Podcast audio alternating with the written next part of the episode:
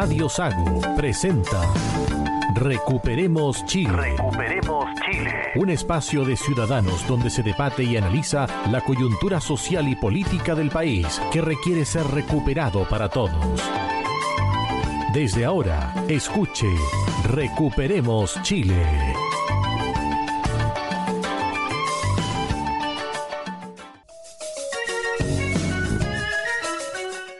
Estamos ya en el aire acá en Recuperemos Chile, edición del día 5 de febrero, capítulo 54. Hoy con, con tertulios que han estado un poquito ausentes, pero han vuelto en gloria y majestad y vienen con todo. Marcelo Alonso. ¿Qué tal, Cristian? Señores auditores, buenas tardes ya de este domingo compartiendo en familia.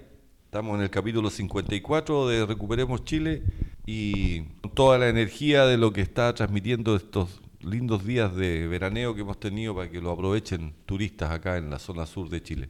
Paula Gaete viene recargado. Sí, muy buenas tardes a todos los contertulios, a los amigos auditores de Radio Sago en este quincuagésimo cuarto capítulo de Recuperemos Chile. Volviendo tras varias, varias semanas que no pude, no pude acompañarlo, siempre escuché el programa muy entretenido, muy interesante y hoy día también tenemos varios temas de conversación, sobre todo en el tema de seguridad, Cristian. Así es. Durante la semana se conoció un informe del Poder Judicial en relación a las detenciones ilegales. 20.000 detenciones ilegales en todo el país en un periodo del 2012 al, al 2021. 21. En Puerto Montt, mil detenciones ilegales. ¿Cuál es el concepto de una detención ilegal, Cristian? Porque vamos. Suena vamos. como a que PDI o Carabineros les dio por eh, tomar detenida a una persona que va caminando sin hacer nada por la vereda. Eso es para mí una detención ilegal. Salvo que esté en presencia de un delito flagrante. Sí, el o punto- cuando la PDI o Carabineros incurren más allá de la orden que tenía para ejecutar Claro. su labor. Cuando se, se extralimitan en sus facultades. Exactamente. Básicamente eso es lo que se refiere. Pero desmenucemos el concepto Es- porque no queda claro, a mi entender, cuando se habla de una detención ilegal y el delincuente que claramente estaba haciendo una fechoría queda libre por, por lo que tú dices una detención ilegal. Voy a dar un ejemplo súper claro y ojalá que la gente lo entienda y además también que la gente no se sienta por el ejemplo que voy a dar. es verídico. Es verídico. Dos semanas antes de que Camilo Catrillanca fuera muerto en un incidente con carabineros, fue detenido junto con el adolescente que lo acompañaba en ese hecho y otras personas más. ¿Por qué fue detenido Camilo Catrillanca? Fue detenido en un camino interior de la región de la Araucanía en un control policial porque manejaba un vehículo que tenía encargo por robo de la ciudad de Los Ángeles. Carabineros hace la detención, les pide, ¿cierto?, a los integrantes de este vehículo, entre ellos Camilo Catrillanca, que conducía el vehículo, que se bajen, De un vehículo robado. exactamente, quedan detenidos y Carabineros, ¿qué es lo que hace en ese instante? Abre el capó del vehículo, de la camioneta, Perdona, pero para cerciorarse de qué lo que era el vehículo, de quién era el vehículo, porque como ya tenía encargo por robo, quería cerciorarse si el motor estaba adulterado, si el chasis, etcétera. Porque la patente no es. Solo la patente no te indica que el vehículo sea el, Justamente. el que se está viendo. Justamente. abre el capó, revisa el número de serie del motor, posteriormente hacen el informe, Camilo Catrillanca y sus acompañantes quedan detenidos, pasan al tribunal de A con- garantía, A control de detención. exactamente, y la detención de Catrillanca y del resto de las personas que estaban al interior de un vehículo por encargo por robo fue declarada ilegal por la jueza. ¿Por qué? Porque Carabineros no tenía la facultad para revisar el motor y el número de serie. Porque el fiscal no le había dado la instrucción de que verifique el número de serie del motor. Ahí está el punto. ¿Por qué? Porque muchas veces con la vorágine de la situación, por omisión, pues se lo olvida, etcétera, no llama al fiscal para decirle, fiscal, ¿podemos cerciorarnos que el motor corresponde a la camioneta? Sí, pero tenemos que tener eh, autorización judicial.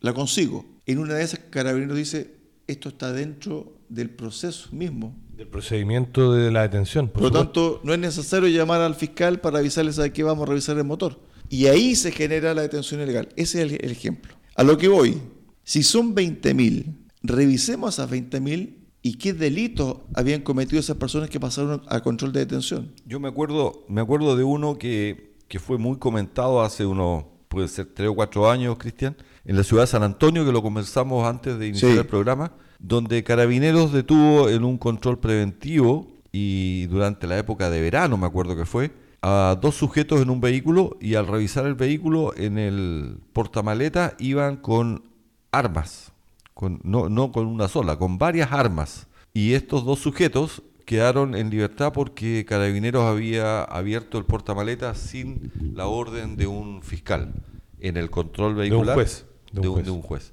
Eso fue también una detención ilegal y las dos personas que transportaban armas de grueso calibre quedaron en libertad. Entonces la pregunta, Pablo, es, ¿estamos siendo demasiado garantistas? Esa es la gran pregunta. Posterior a la reforma penal que tuvimos hace unos 12 o 14 años atrás, aproximadamente, quizá un poquito más, efectivamente se ha ido de alguna manera develando que la justicia es excesivamente garantista. Hoy día pudimos, tuvimos acceso a un interesante artículo de la plataforma El Libero, donde señalaba justamente esto que tú señalabas, Cristian, el principio, al inicio del programa, en términos de la gran cantidad de delincuentes que habían sido detenidos por las policías chilenas en forma relativamente normal, pero que la justicia, a través de los jueces, eh, había declarado que eran detenciones ilegales o irregulares, o llámenla como sea. Entonces, claro, aquí yo me preguntaba off the record, y lo voy a comentar, porque llegamos a tal absurdo que eh, si un carabinero va corriendo y, va en, en búsqueda de un delincuente que infragante está cometiendo un delito o un crimen, y, y qué sé yo, pisa un mojón de perro, ah, no, es que usted no está autorizado para pisar el mojón de perro, entonces por lo tanto la detención es ilegal. Vamos a llegar a niveles absurdos, pero esto se provoca, y aquí está el punto de fondo, porque de alguna manera está el exceso de garantía, pero también está el absoluto descriterio que a mi modo de ver, y esto ya es una opinión absolutamente personal, estamos infectados de socialismo, pero también en el Poder Judicial, infectados de esta de salvaguardar a estos delincuentes criminales porque nuevamente esta ideología nefasta cree y nos hace creer a la sociedad de que el meollo del asunto está en que estos jóvenes idealistas, ¿cierto? Que, que al final son nada más que unos delincuentes, son producto de que la sociedad no los ha acogido. Yo creo, y tomándome de las palabras de Pablo, que llegó el minuto de revisar la reforma procesal penal, hacer un balance. ¿Le ha hecho bien a Chile? ¿Le ha hecho mal? ¿En qué ha servido? ¿En qué no ha servido? Porque hoy los índices de delincuencia están muy por sobre lo normal. Estamos hablando de crimen organizado, estamos hablando de sicariato, estamos hablando de balaceras constantes, estamos hablando, y lo vamos a tocar un ratito más, De brazos en la calle, en Recoleta, y de armamento que ingresa por la frontera de manera ilegal. ¿Cuántos de los armamentos requisados por las policías, que están con su serie verificable, son armamentos que no están registrados en Chile? Pregunto. Buena pregunta. Seguramente nos vamos a encontrar con cifras alarmantes porque ya es sabido que se produce un masivo ingreso de inmigrantes y de armas, pues, en especial por la frontera norte en, lo- en la localidad de, de Colchane. Pero yo te iba a comentar, eh, Pablo, Cristian, esto de la reforma procesal penal en Chile partió hace 23 años, partió en el año 2000 y se acuerdan que iba por región avanzando el cambio hasta que se terminó de implementar en el año dos- 2000 2013. Y buscando un poco de información por el desafío lanzado aquí por Pablo, ¿cómo es la reforma procesal y cuáles eran sus desafíos? Y, y la definición que aparece eh, da un poco de risa porque uno ve la realidad de lo que tenemos en Chile versus el concepto que quisieron plantear y lo llevaron al papel. Dice que el objetivo de esta reforma procesal, que ya tenemos implementada completamente en Chile, es plantear el logro de procesos más rápidos, sencillos, transparentes, a través de investigaciones y juicios, escuchen bien, ágiles e inmediatos. Entonces, cuando un carabinero abre el capó de un vehículo para verificar el número de, de motor y eso lo hace incurrir en una detención ilegal, ¿dónde queda el concepto de juicios ágiles e inmediatos para obtener la prueba? Se contradice, a mi entender se contradice. Absolutamente. Voy a, voy a hacer un, un parangón con lo que dices tú, Marcelo, con otro tipo de delitos, que son los, los que la izquierda llama normalmente los delitos de cuello y corbata. Hace ocho años que se viene investigando el caso Sokimich. Ayer debía haber la primera audiencia. Esto es un Twitter de la Rosario Moreno. El si miércoles. acaso, del día miércoles. El miércoles de la El semana miércoles. que termina. Ayer debía realizarse en la primera audiencia. Juicio oral a ocho formalizados por financiamiento ilegal, entre los cuales se contaban Pablo Longueira, Marco Enrique Ominami, entre otros. ¿Pero qué pasó? La audiencia fue suspendida, porque el documento no fue revisado con sus correcciones finales. O sea, ¿a qué estamos llegando? ¿Puedes repetir, por favor, cuánto tiempo se demoró la fiscalía en este caso? Ocho años de investigación. Ok. Ocho años de investigación. ¿Y qué faltaba? Esta revisión de las correcciones finales. La corrección final. Realmente es una vergüenza. O sea, por un lado tenemos la gran reforma procesal penal, donde en artículo 1 seguramente señala eso de hacer una justicia ágil y rápida. Si al final los juicios lo que quieren hacer es realmente que haya justicia. Cuando una persona se extralimita en sus facultades y pasa a llevar al otro y pasa a llevar la ley, tiene que tener una pena, un castigo. Si Eso es la justicia, es dar a cada cual lo que se merece. Y en este caso, una persona que se extralimita en sus facultades y pasa a llevar a los demás, a través de pasar a llevar una ley o pasar a llevar directamente a otra persona, bueno, tiene que pagarla, la, la- tiene que pagarla a la sociedad. Si eso, eso es la base. Pero Pablo. aquí demoran lo- lo- lo- los delincuentes comunes, o terroristas, o narcotraficantes, lo que está pasando es que lo están dejando en libertad porque, voy a dar el ejemplo absurdo, porque el carabinero no revisó, no pidió permiso para revisar el número de motor, o pisó un mojón de caca, de perro, Sin permiso. y sin permiso del juez, o en el caso de, de estos delitos de cuello y corbata, de estos políticos que al final abusaron de su calidad de, de, de De su persona de poder, claro, posición, de claro. posición de poder, eh, y no les pasa nada. Y al único que le pasa, perdona Marcelo, y al único que le pasa es al que fue más honesto, más transparente, que fue, eh, que fue mm, Jaime Orpi. El único, si es el único que está pagando en el fondo por todos los demás. Me acuerdo de un político que mandó cartas para, para todos los militantes de su partido con costo de- del Congreso. ¿Se acuerdan? El Girardi. doctor Guido Girardi, que después tuvo que reembolsar el costo. O sea, se, quieren ahorrar hasta la estampilla. Es demasiado. Mira, de acuerdo a la Fiscalía Regional de Tarapacá, en 2021 en Iquique los homicidios aumentaron 183%, el tráfico de drogas un 42% y el tráfico de migrantes 501% y los robos con violencia e intimidación 18%. Esta semana la gente de Alto Hospicio, cerquita de Iquique, bajaron hasta Iquique, 4.000 personas, para demandar al delegado presidencial regional acciones concretas en contra de la delincuencia y pedirle al gobierno que decrete estado de excepción, porque no se aguanta más. Oídos sordos, no se oye padre. Entonces, creo que aquí estamos hablando del tema de la seguridad, cuando el gobierno dice la derecha no, no, no va a sentarse con nosotros para discutir temas de delincuencia, Porque se retiraron de la mesa de seguridad que había implementado por el tema de los indultos. por el tema Ahora, de los indultos del 31 de Pero diciembre. perdona, es que toda la razón, o sea, ¿cómo esto es como una especie de esquizofrenia colectiva del gobierno? Por un lado, claro, dicen, vuelvan a la mesa de, seguridad con nosotros a seguir, este problema es tan grave para las personas, y por otro lado, sueltan a los delincuentes a la calle con el, con el famoso indulto, que además, dicho sea de paso, estuvo mal, mal realizado. Entonces, señores auditores, ustedes entenderán que independiente del sector político, es una incongruencia total. O sea, aquí estamos viviendo en una esquizofrenia colectiva en la cual un sector dice A y hace B. Sea, absurdo. ¿Y qué es lo que tanto tenemos que estar dialogando en una mesa de seguridad, me pregunto yo?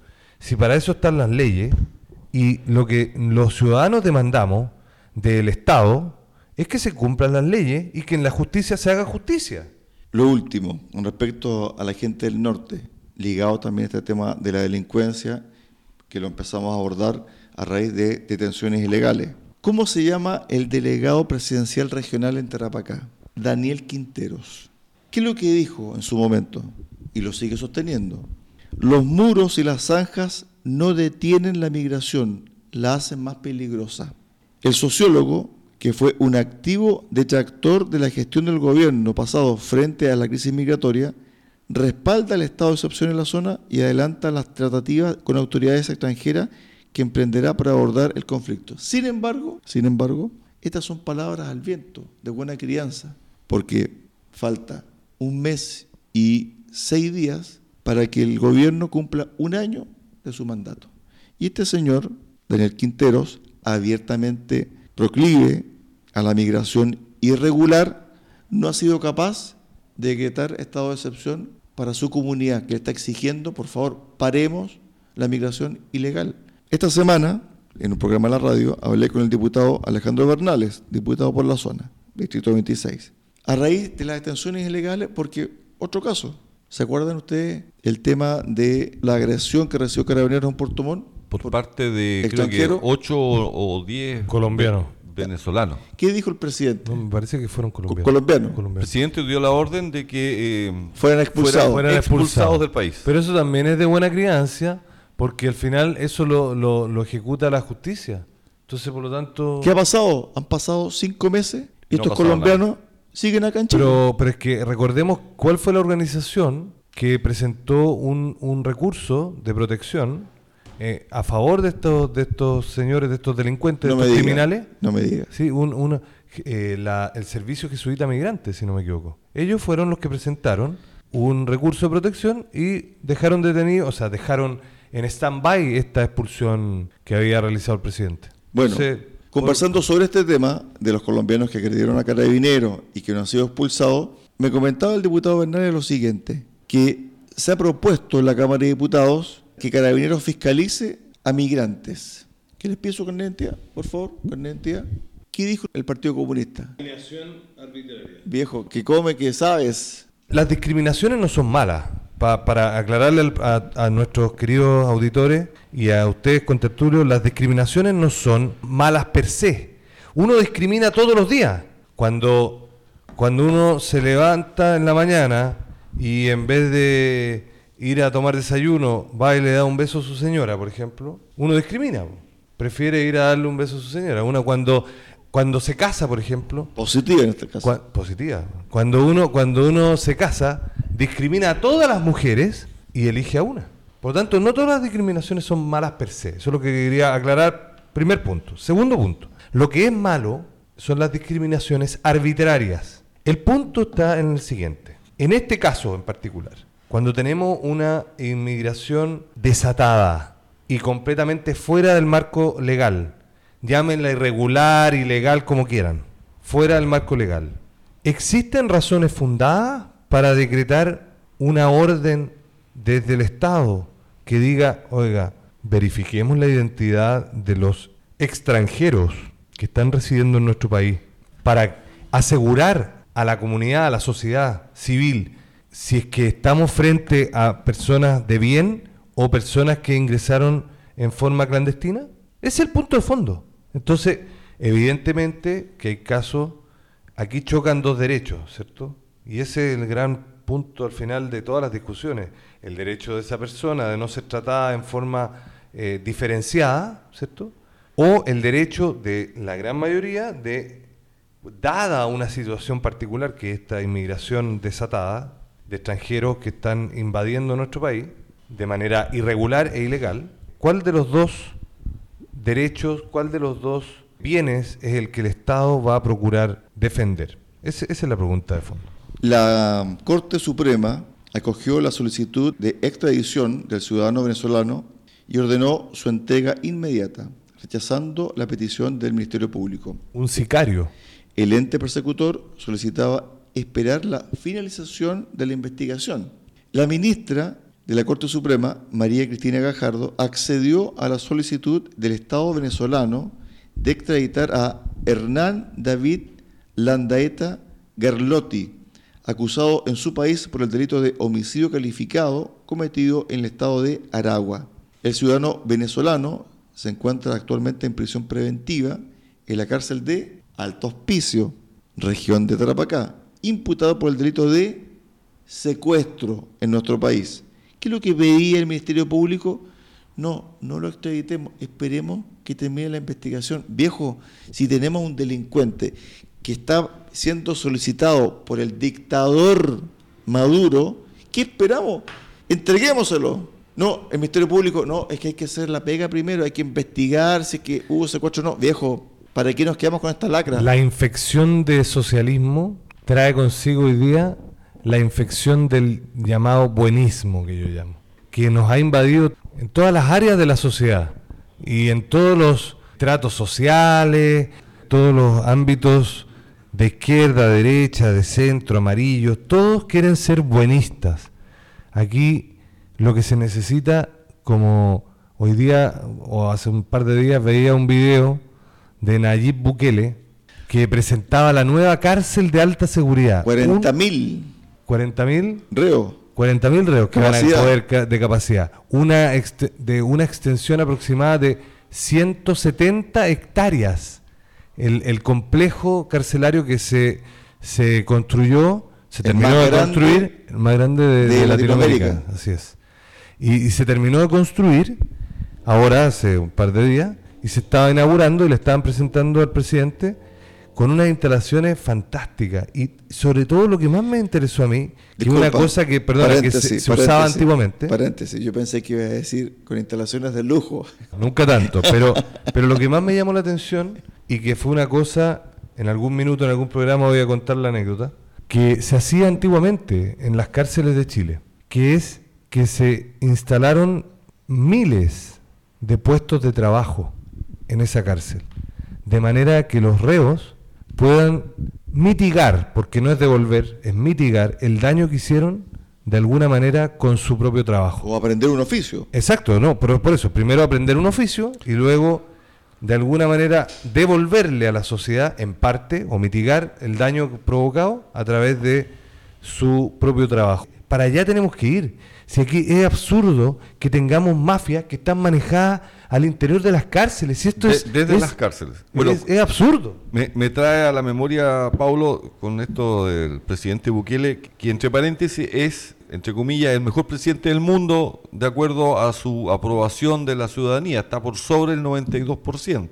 Pero también, también me trae al tema de las maras las malas salvatruchas, estas pandillas de crimen organizado que son muy violentas. Muy, muy violentas, o sea, extremadamente eh, gente, ¿no? Era, era una cosa tremenda. Y que su característica es que las personas que participan de esto tienen su cuerpo lleno de tatuajes, su cara y qué sé yo, y son inconfundibles, entre comillas.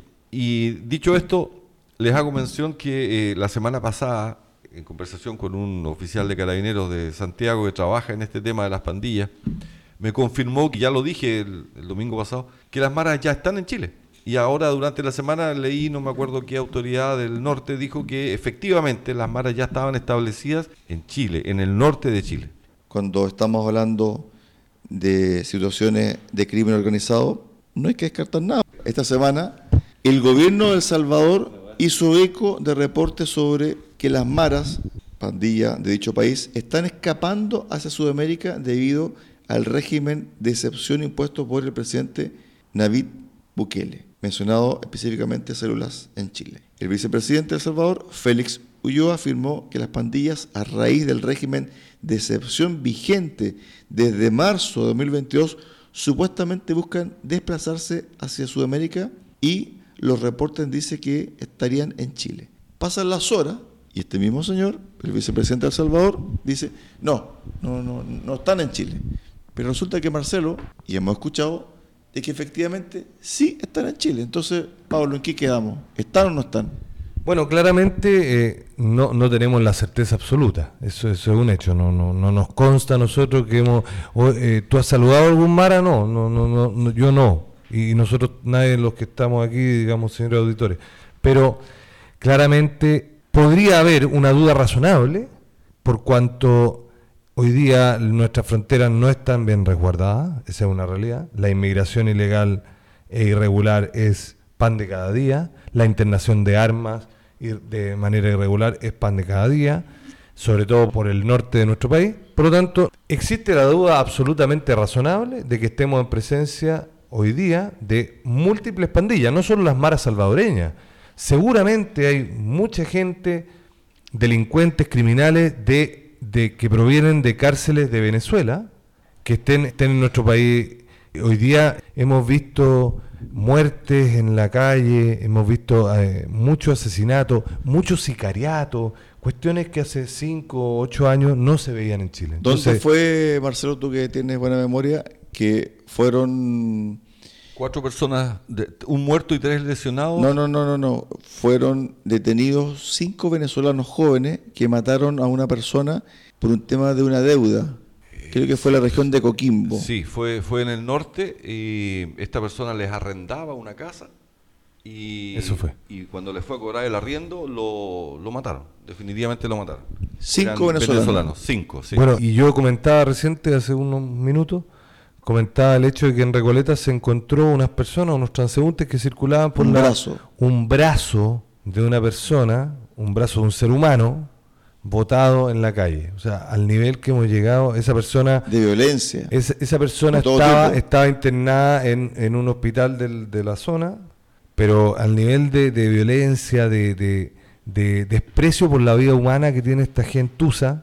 Y lamentablemente volvemos al inicio de este programa con respecto a la seguridad y, y la, y la justicia en nuestro país, la delincuencia, al exceso de garantías que al final nos ha jugado una mala pasada. Hoy día en el, en El Salvador, si bien vemos con mucha envidia, creo yo, a un tremendo presidente, claramente en un estado de excepción, no es una cosa natural a una democracia, sino que es un estado de excepción, producto del exceso de garantías a estos eh, grupos criminales o, o organizaciones criminales que al final la sociedad civil dice, oye, basta, basta ya de tanta estupidez, de tanta violencia, y dice, y para poder hacer la limpieza se necesitan estados excepcionales, estados especiales, que bueno, en nuestra constitución, gracias a Dios, lo ampara, para poder hacer una limpieza. Fíjate que, y cerramos con esto, en algún momento en El Salvador hubo mesa de paz y se sentaban en la mesa de paz estas entidades criminales como los maras y se distribuían las zonas para delinquir.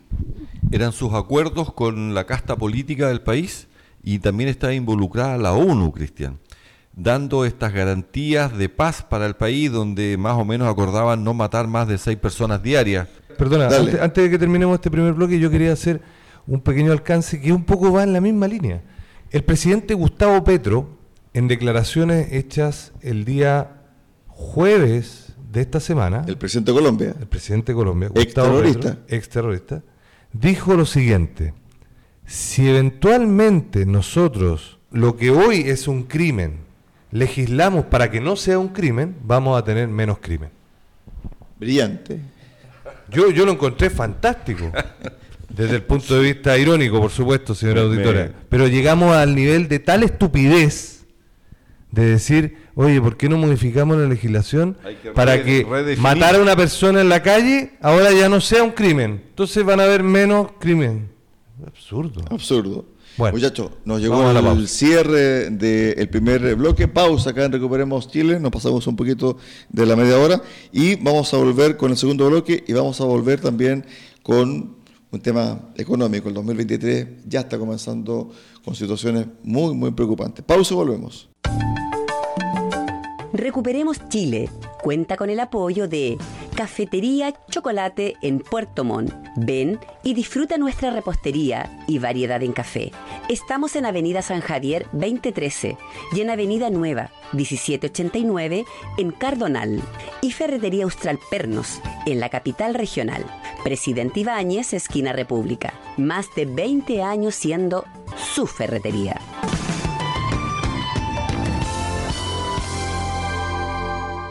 Estamos de regreso acá en Recuperemos Chile, lo habíamos anticipado, vamos a hablar sobre temas económicos. El viernes de la semana pasada, el Banco Central publicó su informe de percepciones de negocios correspondiente a febrero 2023. El Banco Central publicó su informe de percepciones de negocios en el cual las empresas consultadas señalan que su desempeño ha continuado deteriorándose en un escenario en el que, comillas, la presión de los costos tiende a la baja, aunque aún no termina de ceder. Empresas alertan además que un tercio ha incurrido en despidos. Marcelo Alonso un tercio de las empresas ya está definitivamente procediendo con despido de, sus trabajadores porque la situación económica los está obligando a reestructurar sus bases y programarse para un año 2023 que todo el mundo asegura o augura que viene como complicado. ¿Y cómo no va a venir complicado, Cristian, si hasta los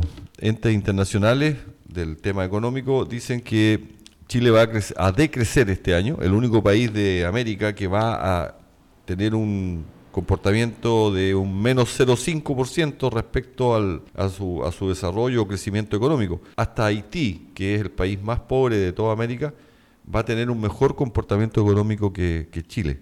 O sea, aunque Chile decrezca 0,1, 0,2, 0,3, es muy superior a Haití, es decir, en términos... Pero, pero relativos, en términos relativos. Pero estos son términos relativos del crecimiento económico y que mm, no estamos acostumbrados a tener tasas negativas. Aquí vamos a decrecer. Quiere decir que vamos a tener más pobreza, vamos a tener más desempleo, vamos a tener más inflación y, eso afecta a la señora Juanita y toda la familia. Sí, yo creo que la inflación no, no tanto, ¿ah? yo creo que la inflación está decayendo, el dólar el día viernes cayó en 780, 90. pesos. Sí, pero no por una por un crecimiento o una fortaleza de interna del dólar. O sea, del, peso. Este no, es, algo eh, interno, sino que son puros factores exógenos. A lo que voy, es parte del proceso económico. O sea, hay situaciones que en el fondo el país contribuye o el gobierno de turno contribuye para que haya más o menos inflación. En este caso, y aquí nos metemos al tema del superávit fiscal, porque esta semana también el gobierno sacó champaña, ¿cierto? Diciendo tenemos superávit fiscal, cosa que no ocurría hace como más de una década. Pero resulta que hay que recordarle que el superávit fiscal, uno de los gestores, Marcelo, viene, viene, viene atrás. Viene atrás. Viene, del presupuesto 2022 del de, eh, expresidente Sebastián Piñera y que además le dejó 700 millones de dólares a libre exposición al gobierno actual para que contribuya a un bono, etcétera, cosa que no ocurrió, por lo tanto Zapatita quedó guardada. Sí, mira, eh, estamos acostumbrados a que nuestro presidente Boris se vista con ropa ajena y celebre triunfos de, otros equipos. Sí, bueno, en realidad, con respecto a lo de, la economía, evidentemente, como Marcelo señalaba, eh, más que factores internos que provoquen la apreciación del peso eh, son factores exógenos que básicamente están dados por eh, la economía americana y China, ¿cierto? que manejan de alguna manera el tipo de cambio. Ahora Chile claramente no tiene buen augurio el próximo este año que viene, ¿cierto? Que, que, estamos iniciando. Eh, no se ve claramente, y yo ahí estoy de acuerdo con Cristian, lo más probable es que no tengamos los niveles de inflacionarios que tuvimos el 2022. Probablemente sea cercano a la mitad. O sea, estemos hablando de un 6-7% como máximo. Producto de que mm, va a haber eh, mayor, mayor oferta, ¿cierto? Y por lo tanto los precios deberían ir a la baja. Deberíamos tener, estar eh, en presencia de... Menor demanda va a haber. Porque a, medida que ella de, mayor, de mayor oferta me refiero a de una oferta sobreabundante. Exactamente. ¿Por qué? Porque en el fondo la demanda va, a, ir, a, la baja, claro. Y los precios, eso se va a ver reflejado en los precios y también en los salarios y también en las fuentes laborales. Pregunta Pablo, fíjate que en abril de este año, quedan dos meses y algo, se termina el periodo donde el Parlamento estaba impedido o el gobierno y el Parlamento impedido de tramitar leyes que vayan al retiro o un nuevo retiro desde las AFP. Estamos hablando acá nosotros de que un tercio de las empresas han despedido gente. Se supone que... Pero perdona, de las grandes empresas. Grandes empresas. Sí, sí, se supone, eh, ah, recordémosle a los auditores. Pero para terminar mi idea, y te la palabra. Se supone que el tema de el desempleo va a aumentar a dos dígitos. Entonces, vamos a llegar al mes de abril, te lo he firmado, más de algún diputado va a volver a presentar un proyecto para sacar un retiro desde el sistema FP, de las cuentas individuales. ¿Esto le hace bien? ¿Mal? Bueno, eh, eh, claramente es muy perjudicial para la economía de nuestro país que se asientan las FP. Recordémosle a nuestros auditores que las FP lo que hacen es acumular capital para poder desarrollar los proyectos que se hacen en Chile, algunos que se hacen afuera también, pero esa plata va ganando capital, ganando utilidades, ¿cierto? Para los futuros pensiones de nuestros, de, nuestros compatriotas, nosotros incluidos. Pero referente a, la, a, la, a un número impactante que tú señalas, un porcentaje muy importante que es un tercio de, de despido de las grandes empresas, recordémosle también a nuestros auditores y recordemos, lo recuerdo aquí en el panel, que las grandes empresas significan menos del 20% de, de, de, la empleabilidad en Chile. El, porcentaje más grande lo tienen las pymes, pequeñas, medianas empresas. Entonces, claro, eh, hoy día estamos en torno al 7-8% de, de, desempleo. Entonces, llegar a dos dígitos tampoco es una cosa tan, tan brutal. O sea, dos puntos más, tres puntos más, efectivamente es, es un impacto muy importante. Yo lo que creo es que si, si seguimos al ritmo que estamos, que hoy día, eh, hoy día yo veo un gobierno que no hace nada. Esa es la realidad. No hace nada ni en por ni en contra. O sea, ni, a favor ni en contra. Pregunta, los dos. ¿Qué política de crecimiento, pro crecimiento tiene el país? Ninguna. Ese es el punto. A, eso, eso justamente quería llevarte para allá. En el fondo, como no hay ninguna eh, no hay ningún incentivo al crecimiento porque no creen en el crecimiento. Si la izquierda no cree en el crecimiento, la izquierda quiere repartirse lo poco que hay, pero no le interesa crecer. ¿Cuáles son las ideas de la derecha? Las ideas de la derecha es que la torta sea más grande. Y en la medida que sea más grande, nos va a tocar más a todos. Pero la izquierda está empecinada en que no, que nos repartamos lo que hay y, y más impuestos porque los ricos se llevan mucho y los pobres hay que, el, con el discursito de ellos, ¿cierto? Hay que repartirle lo, lo, que generan los ricos, hay que repartírselo a los pobres, pero en la, en la, en la pasada, venga para acá mi, mi, mi parte, ¿cierto? Eso es lo que hacen los políticos de izquierda en el fondo. Venga, venga mi parte, eh, y me fui mentalmente a una compra que entiendo que se frustró durante la semana en Santiago de una clínica por cuenta de la Municipalidad de Santiago, la clínica Sierra Bella, que hubo gran polémica, que costaba 2 mil millones y se vendió a los 8 meses en 8 mil millones. Hay dos polémicas ahí. Hay, varios detallitos. No sé si tenemos alguna algún dato más para. Sí, lo que pasa es que, es que el tema, para cerrar el tema económico, y a propósito económico, ¿cierto? Un municipio que está con un déficit grande en lo económico, que es el municipio de Santiago, que tiene tremendos desafíos como municipalidad, orden público, etcétera, etcétera. Eh, se va a gastar 8 mil millones en una infraestructura que, va, que cuesta, no sé si cuesta más de 2 mil. Pero pasar al tema económico, creo yo que lo que nos está pasando como país en términos económicos es una voz de alerta que no nació el 2022. Esto nace aproximadamente hace una década atrás, que nuestro crecimiento se estancó, 2, 3%, 2, 3%, 3,5%, 4 ya sacábamos champaña. No crecíamos a, cifras 6, 7, 8%, como a principios de los 90.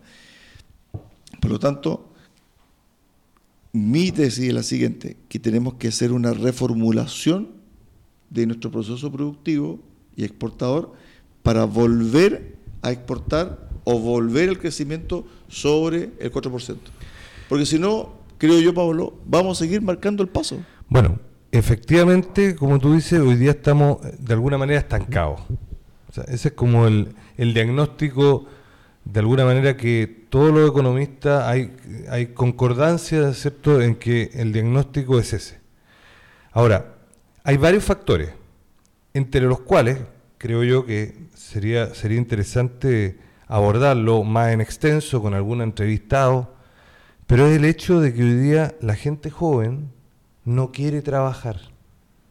La gente joven no quiere estudiar, no quiere capacitarse. ¿De, de qué edad me estás hablando de gente joven? Gente Porque joven, estoy hablando de hoy, joven, digo. hoy día estoy de, la, de la juventud, me refiero menores de 18, desde los 15 años, que, que- que- que es la gente que puede eh, de aquí a un par de años más generar el cambio.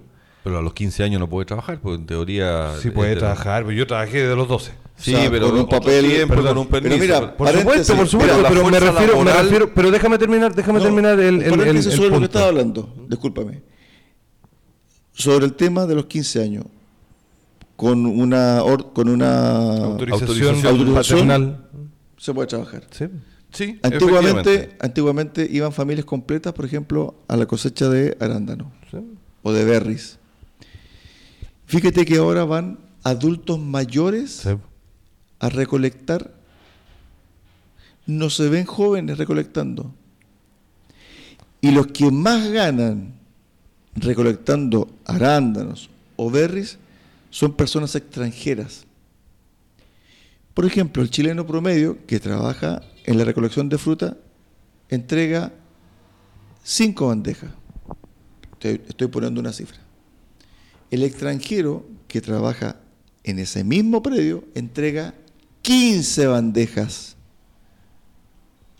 Uno por tres. Mira, Pero pero te lo digo con conocimiento de causa. Para, para terminar la idea, y esto pasa lo mismo, a propósito de lo que tú señalas, lo mismo pasa en los restaurantes en Santiago, por ejemplo. ¿Quiénes atienden los restaurantes? Y de una manera fabulosa. Jóvenes venezolanos que quieren salir adelante. ¿Por qué? Porque han, lo voy a decir con todas sus letras, han comido el polvo, como dicen los españoles. Han comido el polvo. Se han caído y cuando uno se cae en un lugar con tierra, ¿cierto? Come polvo. Han comido polvo. Lo que pasa es que acá los chilenos no hemos comido polvo. La gente joven, como decía, 15, 16, 17 años, No, esta definitivamente la no última, quiere, no quiere la trabajar. última, la última Y generación. los jóvenes, pero espérate, los jóvenes de 18 a 32 años quieren gozar la vida. Si aquí ¿Y pareciera ser, pareciera ser que la felicidad es, es todo. O sea, aquí el fin último es ser feliz. Y no El fin primero y último. y no, y no buscar la felicidad del otro y que eso al final, a la larga, como consecuencia querida, te va a dar la felicidad a ti. Pero es ese- filosófico lo que estoy diciendo, pero ese es el foco, el meollo del asunto. Si yo busco directamente la felicidad mía o el goce mío, nunca voy a ser feliz. En cambio, cuando yo busco la felicidad del resto, y por lo tanto me esfuerzo, hago un sacrificio, me levanto temprano, tengo que estudiar, y, y eso significa una discriminación de ir a, a pasarlo bien, en, eh, a, a acostarme tarde, el carretito con los amigos, etcétera, etcétera Los excesos. los excesos, ¿cierto? Que son simpáticos a veces, con moderación, pero no todos los días ni a toda hora. Entonces, si yo soy capaz de restringirme en ciertos, en ciertos, eh, en ciertos eventos, en ciertos lugares, en ciertas actividades, en pos de ser una, un- mejor, una mejor persona, ser un mejor profesional más capacitado, para eso después entregarlo a la sociedad, primero a, los, a mis seres queridos, a mí mismo y a los demás a través de la sociedad, eso es lo que falta. Y eso es lo que nos va a dar verdadero crecimiento. Entonces, por un lado está eso, y por otro lado están las absurdas y patéticas políticas públicas que hemos tenido los últimos, yo diría más tiempo, Cristian, yo diría unos 20 años, porque entre medio tuvimos un gobierno de Piñera que estuvo de alguna manera eh, mal influenciado, y lo digo entre comillas, por el, el famoso terremoto, ¿cierto? De, de febrero del 2010, Diez. del 2010, que nos hizo crecer mucho, producto de la gran actividad que De una circunstancia. de- absolutamente circunstancial. Entonces, por eso yo, yo me, me- me voy más atrás, a unos 15 o quizás 20 años, donde Chile se estancó. Y esto es por, uno, porque la familia, como salió la mamá de la casa, los niños quedaron con cierta más libertad, ¿cierto? Y, y bueno, la educación base de la casa se perdió y los niños quieren pasarlo bien y gozar la vida y no, y no la- la- las mamás antiguas que nos decían, oye cabrito, o déjate de lesear y te vas a estudiar, viejo. O estudias O te vas de la casa, o sea, así de simple. O no tiene, o, o trabaja, ¿cierto?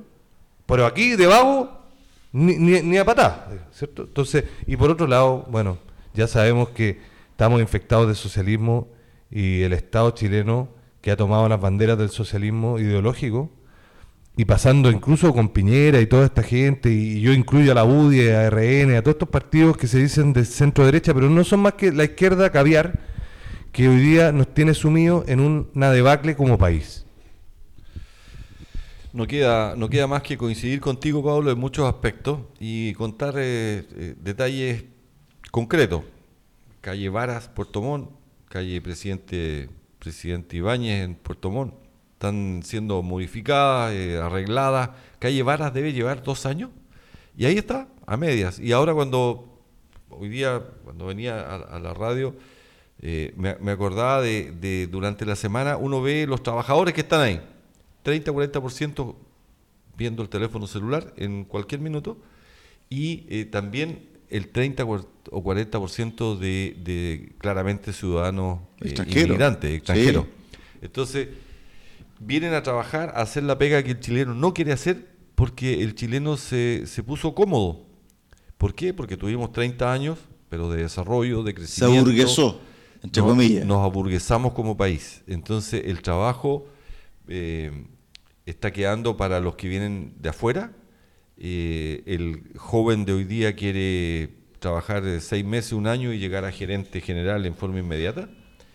Y, con ese sistema no vamos a llegar muy lejos. Así que eh, yo diría que los próximos 10 años nuestro crecimiento va a estar pegado al, al statu quo, Cristian. No, no vamos a tener esos 11, 9, 10% de crecimiento que solíamos tener hace 25 años atrás.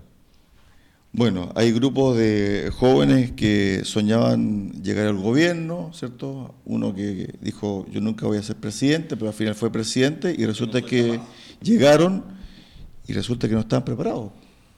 Así Y es. estamos pagando las consecuencias de aquello. Con, con respecto y tomando el mismo el mismo argumento, ¿ah? yo eh, uno se da cuenta que la juventud, incluso la que ha estudiado, la que se ha forzado, la que el- la familia ha estado ahí eh, en pos de que salgan adelante, ¿cierto? Y han, han, han logrado un título universitario, han logrado estudiar algo, han logrado salir adelante. Esa gente de, de- de alguna otra manera, un poco absurda a mi modo de ver, o, o- o miope, quiere ser gerente, como decía Marcelo, en, en- en- en- dos años, tres años, cuando la realidad es que un gerente se logra hacer después de, no sé, 20 años, 15 años quizás, no sé, no tengo idea, pero, pero en el fondo es, es un todo un, un tema de trabajo, de, de aprendizaje, de que, no, que hoy Pablo, día se obvia. Pablo, Hoy dame un día segundo. todo es rápido, todo, y, y les voy a contar una breve anécdota antes de terminar. No, no, pero mira, da- dame un segundo y después eh, te dejo el, el tiempo. A propósito de lo, que, de lo que estás conversando, fíjate que por casualidad me metí a eh, este, esta plataforma de búsqueda de empleo, de currículum, ¿cómo se llama? Eh, LinkedIn. Y había una persona, profesional, joven, que puso en su cuenta lo siguiente. Estoy en búsqueda de trabajo como directora de cuentas o como directora encargada de. Entonces, uno dice, bueno, debe tener un currículum tremendo porque no quiere trabajar como un funcionario más. Entonces, cuando a lo que voy, cuando muchas veces te caes, ¿cierto? Tienes que empezar a veces de cero. Entonces, no esperes que alguien te tienda la mano diciéndole, ¿sabe qué? Ah, usted venga como directora. No, usted va- viene como funcionaria, pero es que yo soy directora. Está bien, ni un problema, pero usted está desempleada. Comience desde cero. Entonces, a eso es lo que voy yo. Fíjate, y aquí le cedo la palabra a Pablo para que termine la idea. Fíjate que en Estados Unidos, la gran mayoría de los jóvenes lo que quiere es emprender. Es ser jefe, ser su propio jefe. 70% de los alumnos de Estados Unidos quieren ser emprendedores. Y fíjate que en otros países el 60-70% quiere ser funcionario o empleado. Entonces, creo yo que aquí lo que, lo que estamos perdiendo es ese poder de soñar y de emprender. No importa que te caiga, no importa que te quedes eh, sin empleo un periodo, vuelve a recuperarte, comienzas de cero. Quizás no, quizás no, va, no vas a volver al régimen laboral siendo director o siendo encargado de o jefe de, sino que más bien un funcionario más. Pero ahí tienes que demostrar que tú tienes las competencias que te llevó en algún momento a ser jefe y vas a comenzar de cero y te lo van a reconocer. Cierro paréntesis. Bueno, todo eso va de la mano con las políticas públicas, es un todo al final, porque si yo como Estado eh, proveo a la familia, oye, no, que esta familia está pasando por un mal momento, entonces que se quede en la casita nomás y que no haga nada y yo le voy con su bono, entonces al final voy generando esclavitos que tengo ahí y puedo manejarlos y puedo manipularlos, exactamente, y antes, justamente, que no piensen. En cambio, cuando yo tengo una sociedad empoderada realmente, ¿cierto?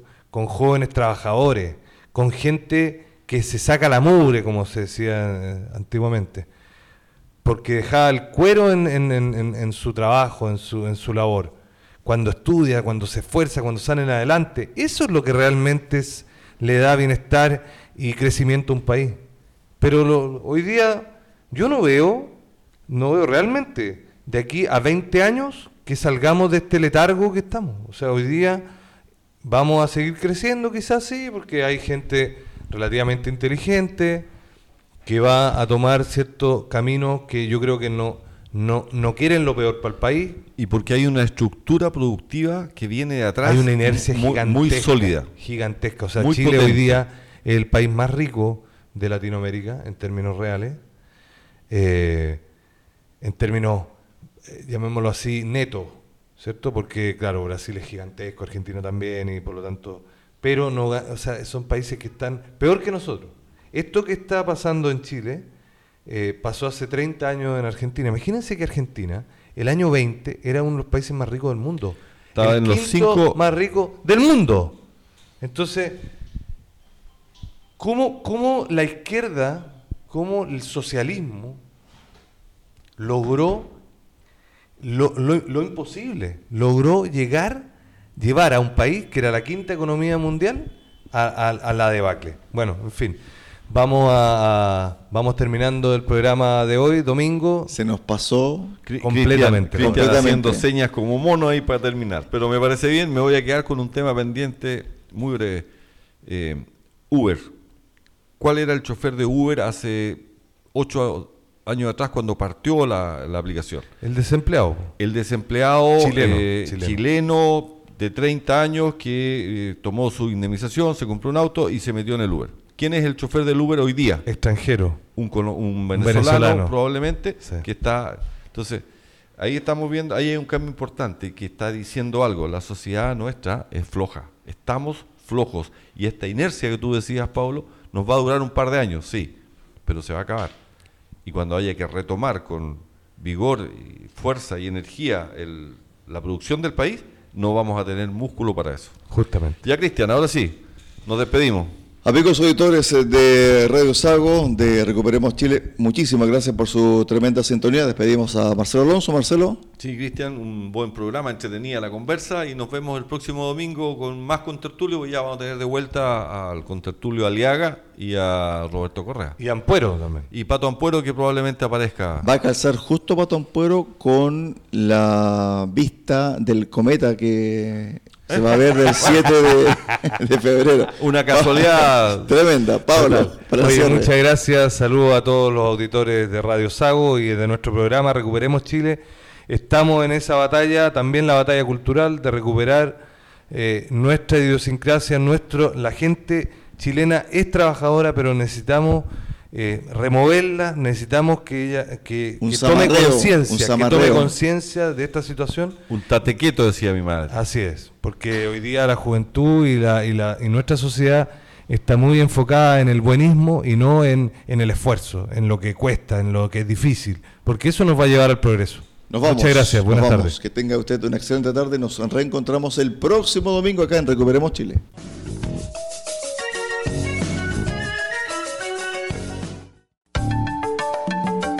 Recuperemos Chile.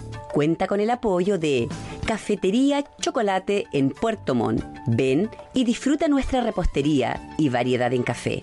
Estamos en Avenida San Javier 2013 y en Avenida Nueva 1789 en Cardonal. Y Ferretería Austral Pernos en la capital regional. Presidente Ibáñez, esquina República. Más de 20 años siendo su ferretería.